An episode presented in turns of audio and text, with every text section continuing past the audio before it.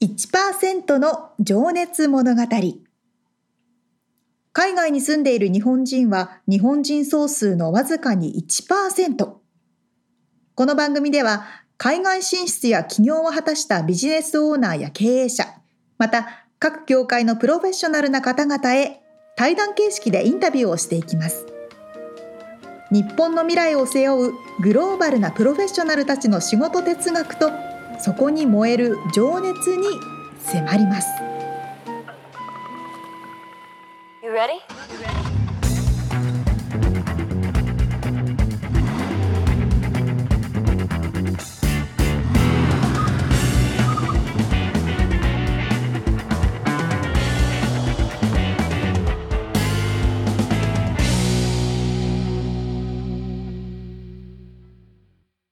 こんにちは。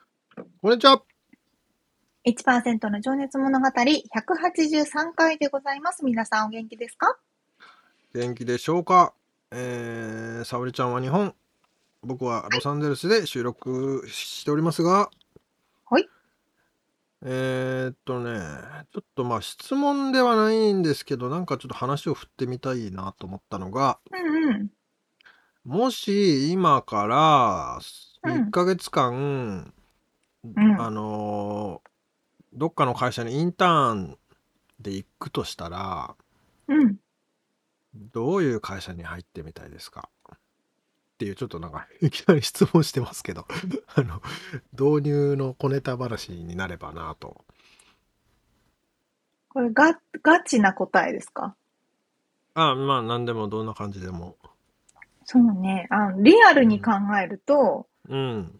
あれかな。VR 系の会社にインターンしたいかなっていう感じです。バーチャルリアリティ。バーチャルリアリティの、ちょっと前にね、リアルアメリカ情報でも話しましたけど。そうそうそうなんですよ。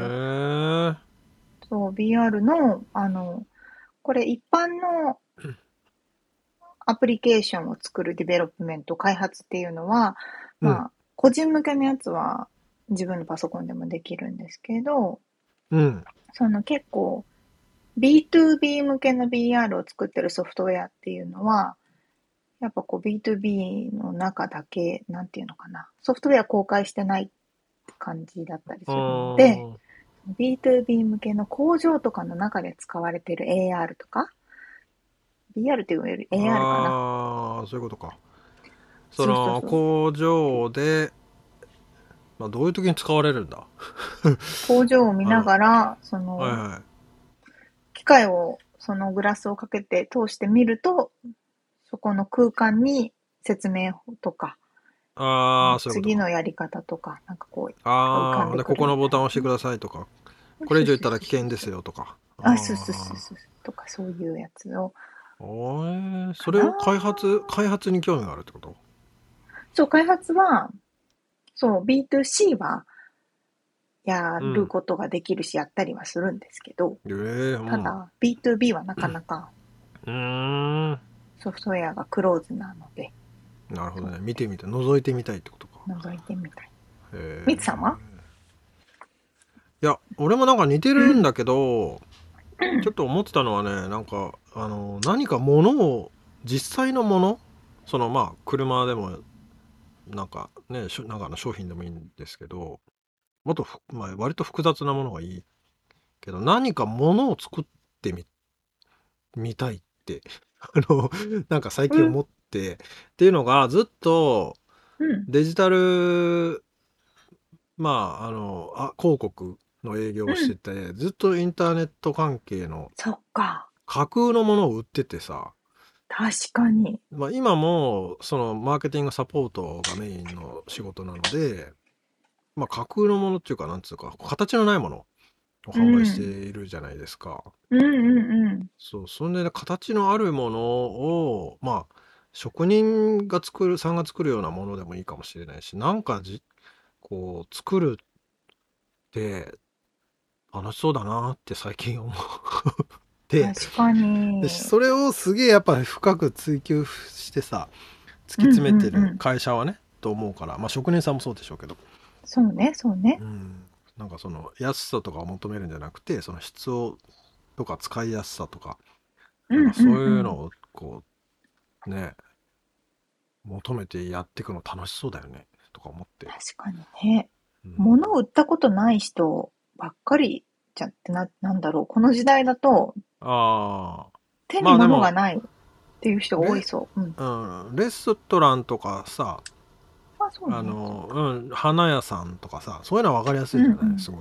うんうんうん。でももうそうだね。大半はインターネット関係だったらね見えないっていうか、まあ、見えるんだけど、見えるんだけど見えないって。触れないっていう。そうそうそう。面白い。確かに、その通りです。そんな小話でしたということで、本編に入っていきたいと思います。ほい。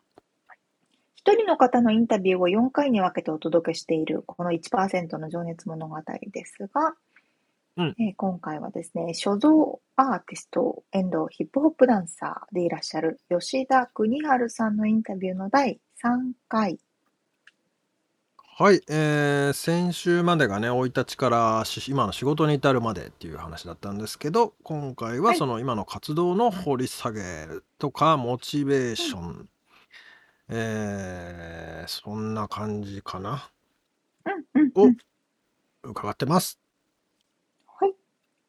では、聞いていただきましょう。はい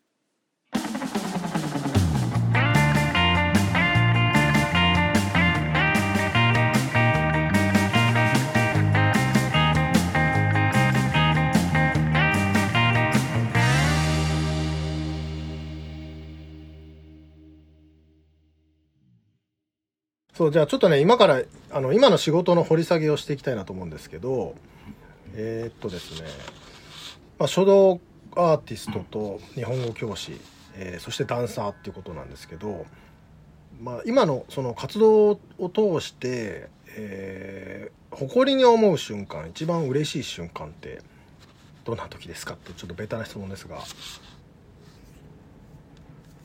そうですね。誇りに思う瞬間っていうのはやっぱりうん自分があアメリカに行って気づいたことなんですけどうん。自分で何が特別なんだろうなんて考える時期ってあったりするじゃないですか。うん。ういう分が自分が持ってるってことですか、そうそうそう。そうです。自分が何ができるかなとかって考えること多かったんですけども向こうに行った時にあそもそも向こうに日本人がいるっていうことだけでスペシャルなんだよって言われた時にうん。ええって思ったんですよ。そんな気づき気づきもしなかった。僕君が日本語を喋って君が日本人のそのアイデンティティを持ってる国籍だけとかじゃなくて、アイデンティティを持ってるそれを僕たちにシェアしてくれるので十分スペシャルじゃないの？って言われた時に、うん。わーっと思って、うん。一番そこで誇りに思ったのがやっぱ家族ですよね。その祖父母から、えーその伝統を受け継いで母、はい両親ですね。母と父が僕にそういう習い事をちょっとずつこうねを支援してくれて途中でダンスに、はい。そうですね。書道ですね。ダンスって何したりやってる中ででもそういう僕のやることをサポートしてくれてた、うんうんうん。それのおかげでアメリカでそういう大事な一言をもらえたっていうのは僕の中で誇りですね、うん。家族のおかげっていうのはありますね、うん。そうですよね。もうそれは国さんのね体の中にもうなんつうんだ？高倉さんの中にもあるし。そうあるあるありますでもそれはねそれは同じじゃないけどうん。あそういうことなんだっていう。そうですよみんなスペシャねル、うん。スペシャルなんだなっていう。いやでもね本当にありましたよね。これでも海外に出たからなのかそうなのかわからないんですけどやっぱりそのアイデンティティの崩壊っていうなんか自分って誰みたいな時は誰しもやっぱり通るのかなわかんないですけど、まあ、と特にでもねあのーなんで俺アメリカにいるんだろうとかねそういうことはうん。日本にいる時よりはいろんなことは考えたかなとは思いますもんね。うん。うん。そうですねいろんなきっかけでそういうのを考えるチャンスがどっかにあるっていうのはね、うん。皆さんに等うん。等しいと思うので、うん、気づけて、ね。気づけて教えていただいてそれは嬉しかったなと誇りに思えることですね。そうだから何が正しいかがぐちゃぐちゃになるからね一回。日本では正しかったことなのに正しいというか普通と言われていたいわゆることが全然普通じゃなかったりする時にあれ？ってなりますもんね。なりますね。それ自分で受け入れた時に初めてあ周りの動向ではないのかもしれないと思ったりもします、ね。うん。ん。そうですよね。うん。面白いですね。じゃあちょっとこれもね僕みんなに聞いてる質問であなたにとっての仕事哲学って何ですかっていう。まあ、仕事の流儀というかポリシーというか。うん哲学という感覚であんまりかちょっと世界観の問題なのかもしれないですけどはい。やっぱりん目で見えるものだけにこう左右されずうん。こう言い方だけでざっくりで申し訳ないんですけど本質を見るようにうんしていて、さっき自然にあさっきじゃない先週？先々週かな？あの,、の回であの自然に出ていくっていうん。触れるうってことですね。話をしたんですね。そう。だからこの自分の中でいろんな情報を作り上げるよりも一回それをストンと落とすような作業を常にして、あのうん、本質を見れるように考えていくっていうとその場合、うん、そそういうものが結構軸になったりするので、哲学とどこまでこう考え込んではいないんですけど、うん。ざっくりそういうものから受けるエネルギーとかそういう雰囲気にこう向き合っていくことでそれに対する影響とか刺激っていうのを常にこう受けてそのそれが自分の書道の表現方法、うん。うん、そういったものにつながっていくといううん。哲学というか世界観というかなんか私の感覚。こうだから偏見とかそういう決めつけとかもういいらない情報を一切こう取り除いて白紙にの状態にするというかまあ無になるっていう感じに近いんですかね。そううんそう,、まあ、そうですね。そこまでいけたらすごいなんでしょうね。でもそそういう感覚ですね。やっぱりやっぱ何か作ろうと思うと何を作る、じゃあどうやって作る？どうして作るのとか考えまくってしまうん。ですけうんどそれを一回こうさっきのなんでここに木が生えてるとかいちいち考えないと同じようにただなぜここになぜこうこんなにも美しいんだろうとかなんでこんなにこう気持ちが晴れやかになるんだろうとかっていう、うん。そこだけの本質を僕が表現できるのかなとか例えばうん。そういう感じでこうトランスファーしていくアートを作るなるほど。作るというかそう表現していくっていうところがうん。うん。まああの言ったらそのキャンバス、まあ、絵を描く人にとってはキャンバスで書道アーティスト書道家にとってはそのなんて言うんでしたっけあれ。白い真っ白半い紙半紙。半紙か。すいません。そこにこうこうなんだ目の前にか白い紙があってこう書き始める時ってなんかあ頭の中にあれもうそれは組み立てられているものなんですか？それともこう手が動き出して勝手に動いていくものなのか？おそうですね。いやーでもやっぱ字を書くっていうことになるとその字に、どういう字になっていくのかっていうイメージははっきりすることが多いです、ただ、うん。あのそれを書く時の紙のイメージって結構皆さん黒の字を書くイメージがあると思うんですけど僕はどっちかというとこう紙全体にどういうす形で収まるのかなっていうのを見てるので、うん。うん、そう一回書き始めの一手打つともうそのまま全部いかあ決まってきてくるのでああなるほど。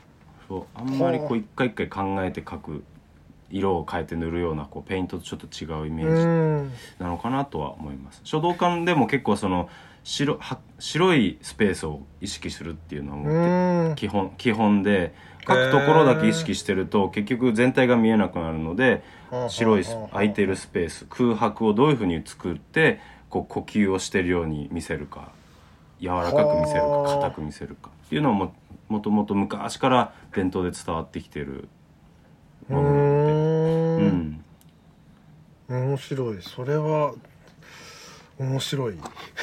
ことを。そうだから書道書道教室にね数ヶ月通う通う時間があったら昔の書物をい1週間読めばそういうものが書いてあるんで。あそれはだからキャンバスキャンバスじゃないわ。その半紙のやっぱり大きさだったりにもじゃあよって字のバランスも変わってくるっていう。そこが僕がダンスやってたのにすごいあの共通してきて大きい、例えば僕大きいのって縦縦4メーター横5メーターとかそういう大きいのを書いたりする時って、うん自分ってもうちっちゃいじゃないですか、そう、はいはいはい。だから僕がそれで思えたのはテテーブルで手元で書いてる書道って、うんうん。結構あの筆先を意識しがちなんですけど、はい。手から腕全体にかけてどういうふうに動いてるかをダンス的にこうアイソレーションですよね。こうパーツがどう動いてるかっていうのが体でわかるんですよなんとなく。おおもうじゃあう手あここ。指から腕から肩からもう体全体をで書いてるみたいな。そうです。だからあこういういいラインが出る時ってあかあの腕がちょっとこうあの内旋してて脇が締まってる時だなとかなんかそういうのを感覚的にですけど最終的にはそういうあのか言葉にしますけどそういうふうにしていくのがあるんでじゃあ僕が体全体で大きい5メーターの紙に書く時って、うん。どういうふうに筆を動かしていかないと、あの線が出ないのかああなるほど。大きい時は大きいの字うん。字でいいよとかそういうふうには思ってなくて同じような表現を大きくても小さくてもしたいわけですよ個人的に。う。んうんうんそうかそうか。こうこう丸く書くときはこういうこっちに力入ってないといけないとかそうそうそうそう。跳ねる時の力具合がこれぐらいないといけないとかそういうことが感覚的に分かってるってことですね。そうですね。うん。だからなんかこうおおこうひらひら踊りながらこう書く人とかも結構いるんですけ今ダンスどそみたいなねれが悪いという意味ではなくて僕はどっちかというとそういう字を表現で書いていきたい時っていうのはもうそれよりも体の動き方倒し方っていうのを意識することの方が多いなるほど。ですね。はあそれは面白いですね。でもそれってでもダンスと書道の2つの軸があってこそですもんね。そうですねうんだから周りから見たらいや踊ってないじゃんっていうふうに言われるかもしれないんですけど心の中では書いてる時体の内側はもう踊ってる時と体の使い方は結構似てるああへえ面白い。じゃあちょっとじゃあ次の質問いきますね、はい、今度一緒にダンスしましょう。あぜひぜひ。僕全然踊れないですけどね。めっちゃ面白いです。やりやりやってみたいのはやってみたいです。じゃあちょっとね、次の質問、えー今のあなたを作ったルーツは何だと思いますか？今のルーツたどまあそのどういう？形作ったものっていうか何に影響されてるかとか国さんを作ったもの。うーん。そうだよな。ちょっと書道だけではなく全体的な自分のことだとやっぱりおばあちゃんがでかいのかな。なんかの何かあるごとにそういう縁を感じるのっておばあちゃんうんが関わってて、まあはい。僕大学の時におばあちゃんは亡くなったんですけどどおー。三二世あ三二世帯。二世帯おばあちゃんと一緒に暮らしてたんですよね。三世帯。3世帯じゃないですか？ん？う多分、ん、そうですね。三 はい。僕子供なんでそうか二世帯住宅っていうのかな。おばあちゃんとまあとりあえず暮らしてまして。はいはい。で いろいろ話をしたり遊んだりしてたんですけど、うん。その大学生の時に僕ダンスに没頭しておばあちゃんの、が亡くなる直前までダンスしてたんですよね。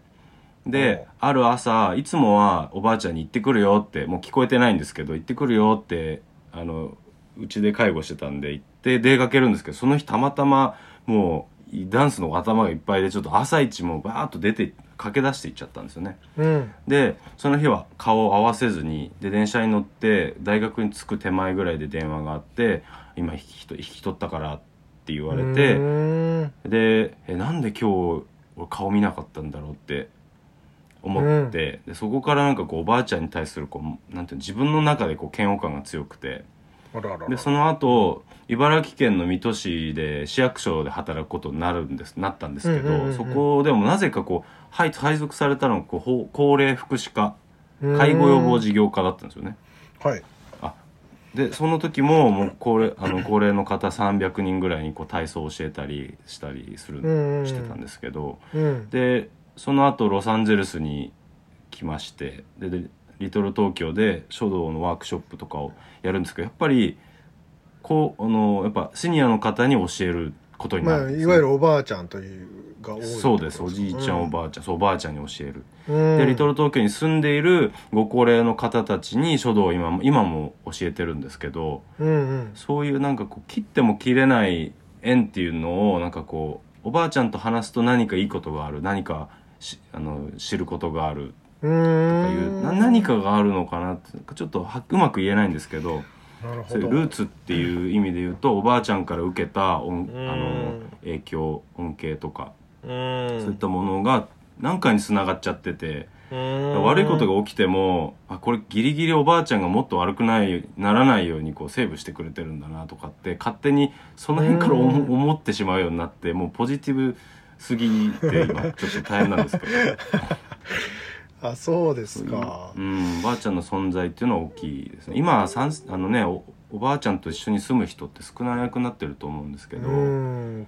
そのまあ母親の世代より上の人の話を聞いてるっていうのはやっぱりうん。大事なのかな。かそうですね。それはじゃあ今もそういうふうに仕事の現場でもそういう機会があるってことなんですね、へえはいなんかちなみにおおばあちゃんのことを思い出すとなんか思い出す光景とかってありますか？そのしんまあ僕はね僕も実はおばあちゃんと住んでて僕うん。2階の部屋から、あの畑が見えてですね自分家の、まあ、そこでいつもおばあちゃんがあの、まあ、ネギやらキャベツやら何やら作ってたのをずっといつも見ててたまに BB なんて打ったりしてたんですけど、あのそれちっちゃい子供の頃ですけどね。あの遊びですけどね。あのでその BB 弾を拾ってくれるんですよね。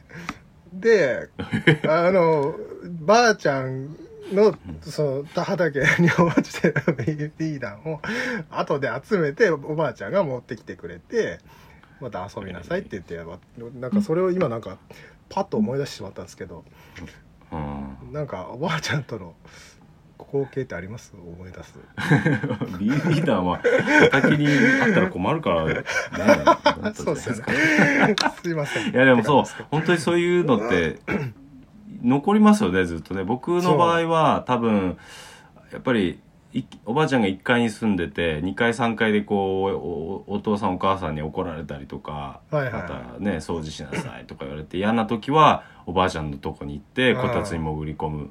そうするとおばあちゃんがこたつの中にこうみかん突っ込んでくれて おばあちゃんはこたつの中で食べても怒らない、なるほどね。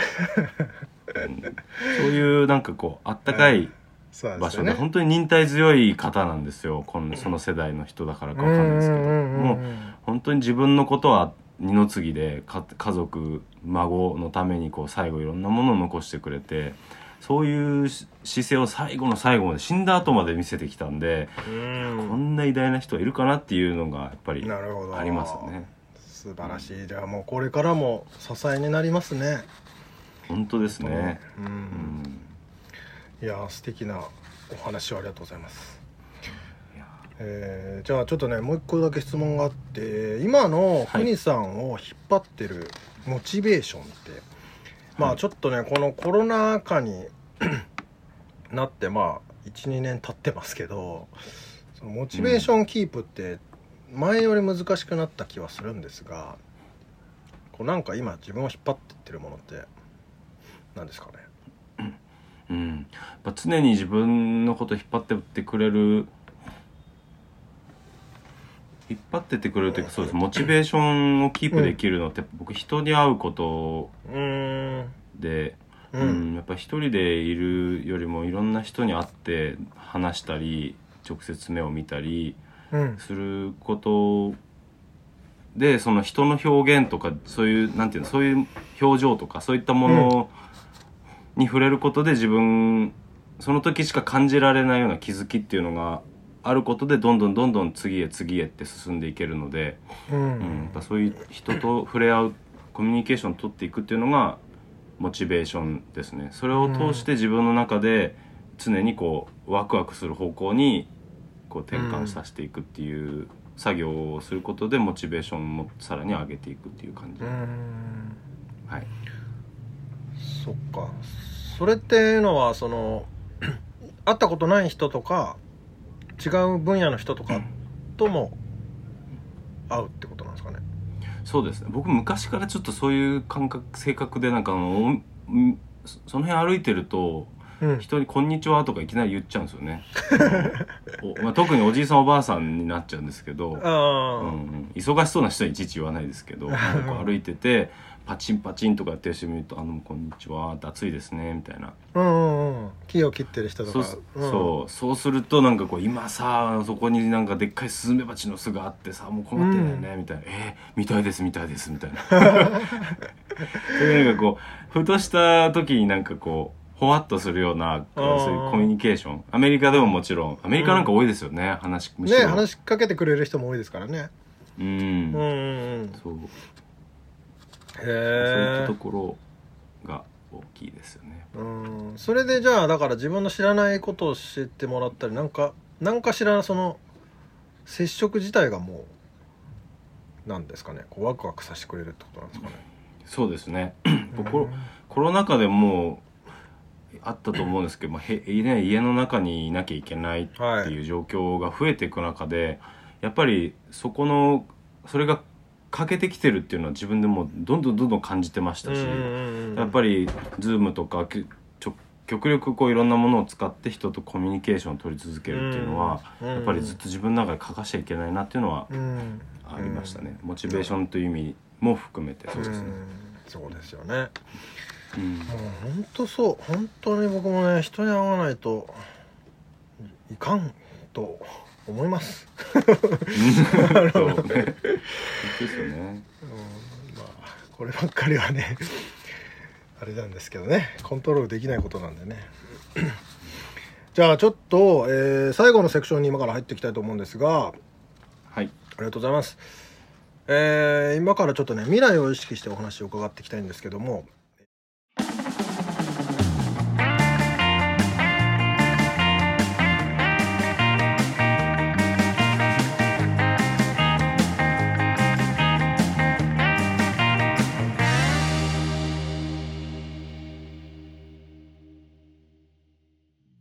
なんかこう、田舎のいいところを全部、うなんだろもう、持った、そのもらっ吸収たして。育ち方、うん。うん、吸収して、それを世界とつなげてる。ね。えまあねちょっとこれ第1回目の話にもあったけどその情報を得るために自然と触れ合うっていうのもまあやっぱりそういう育ち方をうん、してらっしゃるのかもしれないですね。そうじゃないですうか。ん。ねいやあのちょっとね僕おばあちゃんとのねエピソードでね、え。うんうあのん。僕があの BB 弾の鉄砲でばあちゃんを撃ってたっていう話をしてたんですけど ちょっとそれをねあの今聞くともうすごい悪いやつなもう本当にどうしようもないややつなんですけどあのなんかすごいこれ印象悪いなと思っているんですが、まあ、ただ事実は事実なので。その時はなんかでもそんなにこうなんかねあの遊びの感覚でうんあのうん庭に生えてるみかんを打ったりとかね。ね 楽しそう。めっちゃ怒られてましたけど、とかキャベツを打ったりとかでたまにおばあちゃんをお尻を打ったりしてたんですけど。おい、やめろーって、やめなさいって言われるでしょ。それがねちょっとあのどういうイメージをされるかわかんないんですけど ちょっとくあのそんなにあの悪どいやつではないっていう自分で補足しときたい自分で、自分でさ、フォローして、フォローアップ大事。いやなんかそういうのあったじゃない最近まあいいやそうね、そうね。あの、なんか、そうそうそうそう。東京とかだとなかなかないけど、うん私もアメリカに来て一番感じたのが、めっちゃみんなお互い話しかけるってとこだったんですけあど、あねほんとそう、うん。そうそうそうそう。なんかこう、普通に、ま、あの、お買い物とかしてても、うんえ、何その靴めっちゃ可愛い。どこで買ったの？うんみたいな。うんとかそれめちゃくちゃうまいよねとかそうそうそうそう、え、何頼んでんの？みたいな。あそう私も頼みたいみたいな。そういうところはコミュニケーションがあるけど。ーね、そういうのなんかた助かる嬉しい場合がほとんどだけど、たまうんにうん。変な人もいますけどね。そうそうそう。それはなんかこう、日本の昔の感じとか田舎の感じとかと近いんですかね。そうなんかな。うんうん確かにうん。確かにね、昔は田舎にい行くとおばあちゃんが、でもおばあちゃんおじいちゃんがよく話しかけてくれる気がするね、イメージ的に。そうね。うんうんそれはあるね。確かに。えそうね、そうね。だから、吉田さんも、日本の時からそういう感覚だったっていうから、こう、LA の雰囲気うんと、もともと合ってる人なんじゃうん。ないそうだよね。う。うんん。そういう環境だったんだろうね、周りが。そう自ね。そうね。ん確かに。素晴らしいですよね。ちょっと俺印象に残ったのがね、うん。あの、あの字を書くときに文字よりも周りうんのスペース、余白あは白い部分を意識するっていうのがああなるほどと思いましたね。うん。ここが多分、素人と玄人の違いなんでしょうそうね。そうそうそう。まあなんか武道をやるときに力を入れないで逆に抜くとかねなんかそういうのに通じてるような気がしますね。はいはいはいはい。まあ、波乗りもそうだけどねこう力入れてパーンってやりたいじゃなくてうんうん。不安ってなんかこう 力抜くにまあそれもなるんだろうけどええそうとかなんかその逆逆のところ見てるんだろうなみたいな、なるほどね。うん、思いましたね。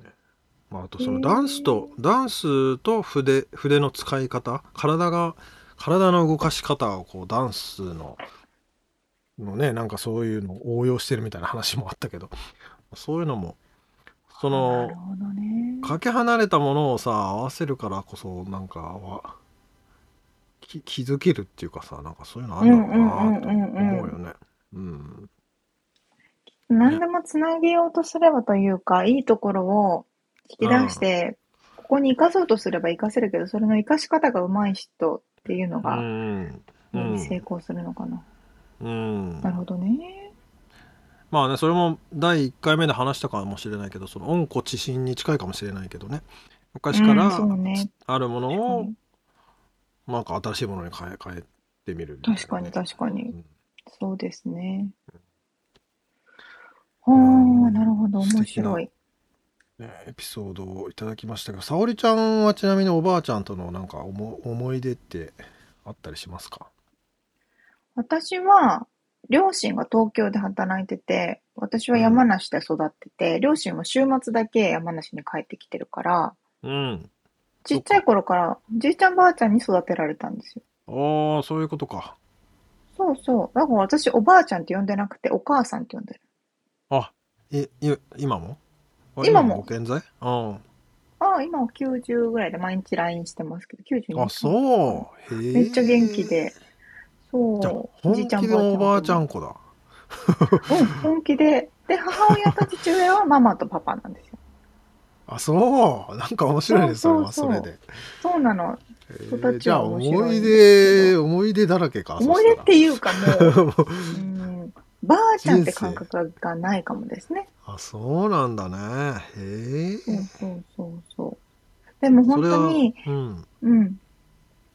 なんいや。なんか素敵だなと思って。うんうんそう、戦争とかやっぱ経験してるじゃないですか。戦前戦後、戦中戦後経験してるから、うん。戦争中の話とかも聞けるし、で、それでやっぱ、対アメリカでね、はい。戦争してたのに、私はこうやってアメリカに来て、で、あばあちゃんもアメリカに遊びに来る時代が来たりとかっていう、そういう話をね直接聞けるっていうと、いう機そうだね会ってないから、ううん。ん本当だね。貴重だねそれは。貴重貴重、本当貴重ですよね。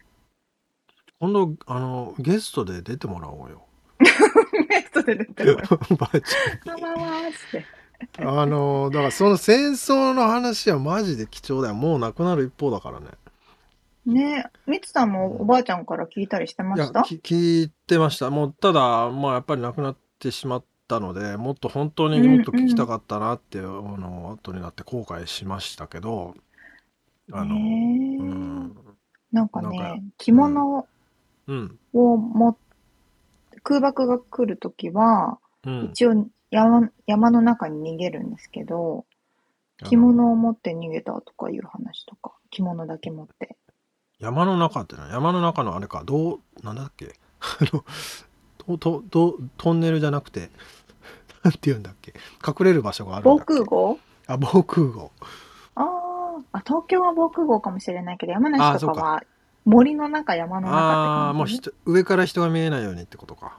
そうそうそうそう、光とか木に隠れるんだ。ああそうそうそうそう。でもなんか重いから、その、なんだろ家財道具みたいなもんじゃなくてう、うん、捨ててって、その大事な着物だけ手に持ってとかいう話とかも聞いたけど、リ話ですよアルだねいやでも本当ねそういう忍耐強さとかっていうね話も出てたけどあの自分のことより他人のことを考えるとかねもうそうんうんうん。そういう経験からね、あの世代は。うん、そういうのってやっぱ伝わってますね沙織ちゃんにもそういうねあの性格的にそういうとこが伝わってたりするんだろうし。う。んえうんうんうんうん。そうそうそうね。でもそうだと思いますよ、皆さん、やっぱり。何かしらね影響を受けてますよね、影響を受けてると思います。いやー素晴らしいお話ありがとうございました。はい。ということで。えっ、と、次回次が。が、くにさんのインタビューの最終回。そうですね、えー例によって未来を意識した、えー幸せって何ですか？っていう話と、あと今後のビジョンですよね、えーまた大きなことをね考えてらっしゃるんですけども。うーん。あとねおすすめの本とかね。そういうちょっと力を抜いた話とかも最後に伺っております、はい、楽しみにしています。はい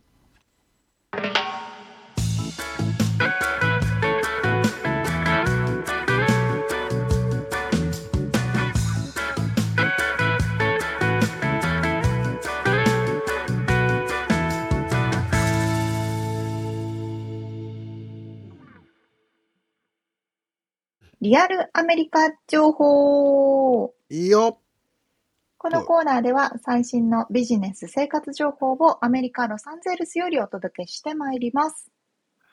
ですが例によって今日も日本からですかね？そうです。一時帰国中ですので、東京から、そしてミツさんはロサンゼルスからはい収録してます。そう。で、日本に久々に帰ってきて、お、そうだった。日本ってこうだったっていう風にね、うんちなみに思った3年ぶ感りでしたっけ？覚を。2年ぶりに帰ってきまあ、した。2年ぶりです。はいはいはい。まず、まず飛行機の中。うん。あの、すっごい久しぶりに日系のエアラインに乗ったんですよ。うん。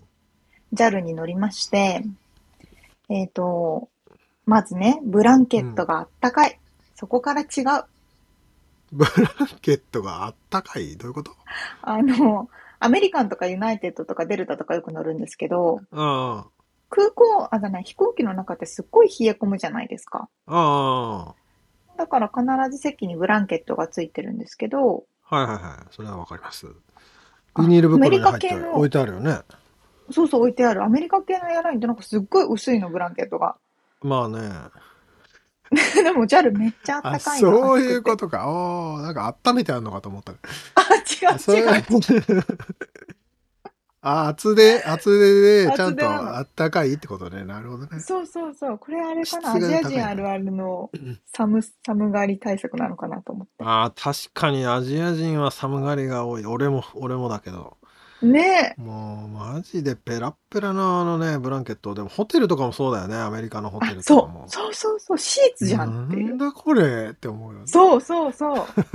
で、白人とか、あの、黒人とか、ラティーノとかの大きい人たちは、うんもうタンクトップで冷房の真下にいるみたいな。余裕なんだけどね そうそう、アジア人だけ毛布かぶってるみたいな。そうそうそう。あいつらなんだと思われてるっていう。そうそうそう、おかしいやん。あるある。なるほどそうで、そういうことね。あの、ご飯出るじゃないですか、飛行機の中でね。で、はい。チキンにしますか、ビーフにしますかって言われて、はいはで、私チキンが良かったんで、チキンくださいって言ったら、い。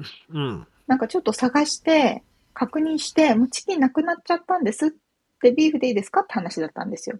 うん。で、JAL の方は、本当に申し訳ないです。ちょっとビーフしかないんで、ビーフでいいですか？とか言われて、あ、いいですよとか言って、全然いいですみたいな感じで。そしたらなんかまた戻ってきて、ごめんなさい、さっきチキンなくなっちゃって、とこのドリンク飲んでくださいみたいな感じで、すごいな気使ってくれて、すごい。すごい優しいと思って。ねえ、いやー、優しいよね、マジで。これが、これが日系じゃなかったら考えてみてください。ビーフをチェキンやばいとか言って、チキンですとか言ったら、チキンくださいって言ったら No! 私もうないから。ノーモアで終わりだよね。No more! ノーモアチキンで終わりだもん、本当に No。more chicken! いや、ママジでね、あのーこう、なんつうんだろう。恥ずかしくなっちゃうもんね、こっちが。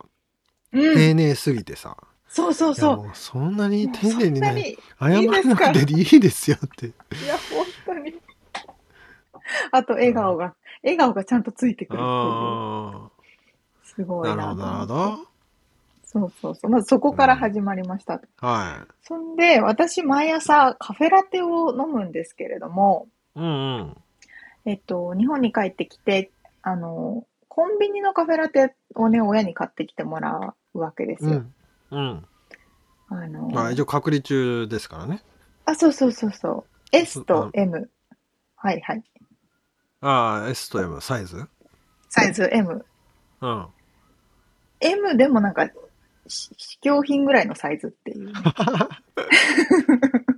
ね、今持ってるけどね。確かにそれはもうあれだね。これあの、これがビッテイグサイズね。スティング、テイスティングするときテイスティングサイズみいたいなね。か、あの、S とかもこっちだった同らエスプレッソを飲むときの大きさです。本当 本当にエスプレッソこのサイズできますみたいな。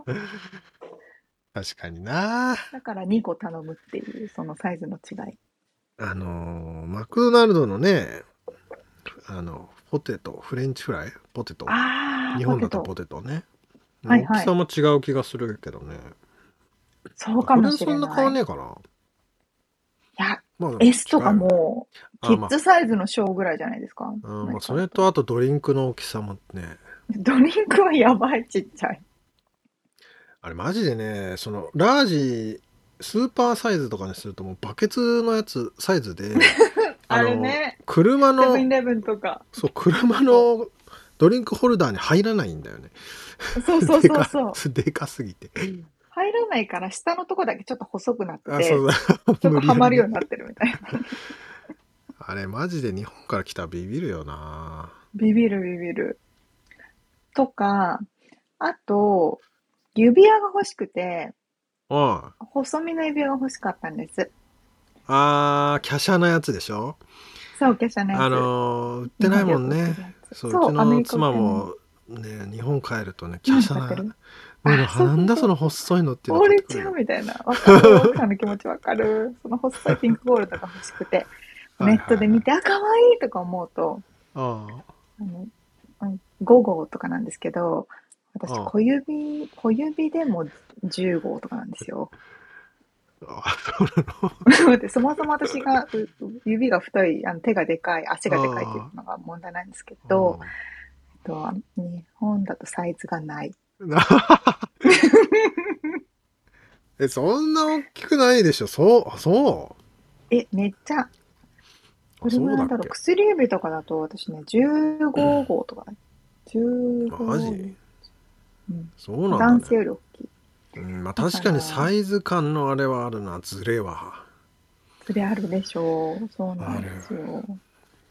靴もね、そうなんですけど、靴もね、よく言われますね。あよく言われます。れでもの、でも沙織ちゃんは別にこっちでも日本でもちょうどいいんじゃないの？私日本はないの？25か25.5なので、女性の25.5だと、日本は全くないんですよ。あら、そそう。だからアメリカで、四角靴は買えないんですけど、逆で、その、足がすごいちっちゃい日本の友達う。うん。とかでアメリカに住んでる子は、22とかないから。そう。うちの妻もそうですよ。ないんですよそうですよね。そうなのそうなの。そうなんですよ。うん。なんでそんな違うんだろうね。ね。まあそうだ。食ってるもんが違うかね。まあ味が違うんでしょうねでも最近の日本の人たちもさお背高くなってさ大きくなってんじゃないの？ね多少は変わってきてるかなって、でもなんか線が細いっていうのはあんのかな？もしかしたらそうなの線は細いのよ。うん。そうなんですよ。で最後にあの女性のまあ男性もそうかもしれないけど化粧する人、ファンデーションもね日本で買いたいんですけどああ。色が全部白い合うものがない。マジで。いやーたまに日本から来たばかりの人見るとビビるもんねちょっと。めっちゃ白いでしょ顔だけ。ちょっとあの貧血じゃない大丈夫ってなっちゃ 確かに。でどんどん焼けていくからよりう差が出ちゃうみたいな。そうそうそうそう。確かに、もうこれ、色黒めの人どうすんだろうっていうぐらい、本当になんか3色ぐらいしかパターン置いてないみたいな。そうか。まあねまだまだまだなえどれぐらいいるんだっけ？沙織ちゃん。まだしばらくいるんだよね。まだ、まだはい、そうですね。しばらくいます。まだまだ出てきそうだねいろいろ。俺なんか一個思い出したのはね あれだねあの洗面所がね低い低いっていう。ああ、高さがね。そう。顔洗ってる時とかさ、まあ、皿洗ったりもするんだけどさたまに引くと思うよね確かに。トイレの便座もそうだ。ああ座るとき。ドトールとかに行った時の狭さあの隣の人との距離がもう、まあ、今は知らないよとコロナになってからは知らないけどいやー、やっぱ狭いですよ。もうね食べれないもんこう気にしすぎキュッキュッていろいろってなっちゃう。キュッってなっちゃう。そうね、そうそう。あ、あとね、喫煙所っていうものをすごい久々に見ました。あー。確かにな。見ないもんね。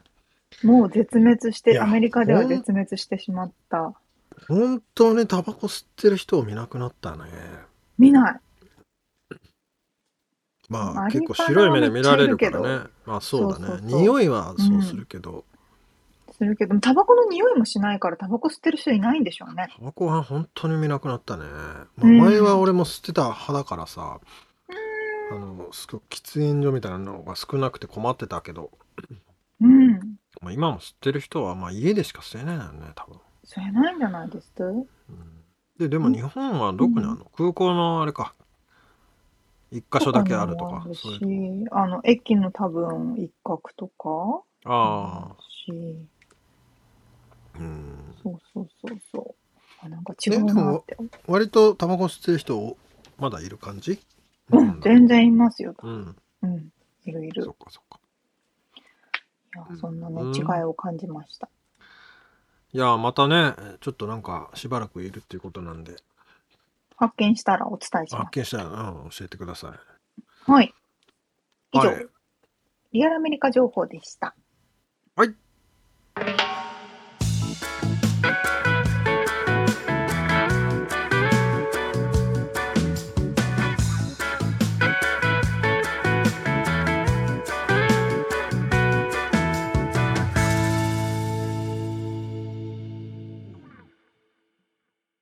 一面のコーナーです。質問。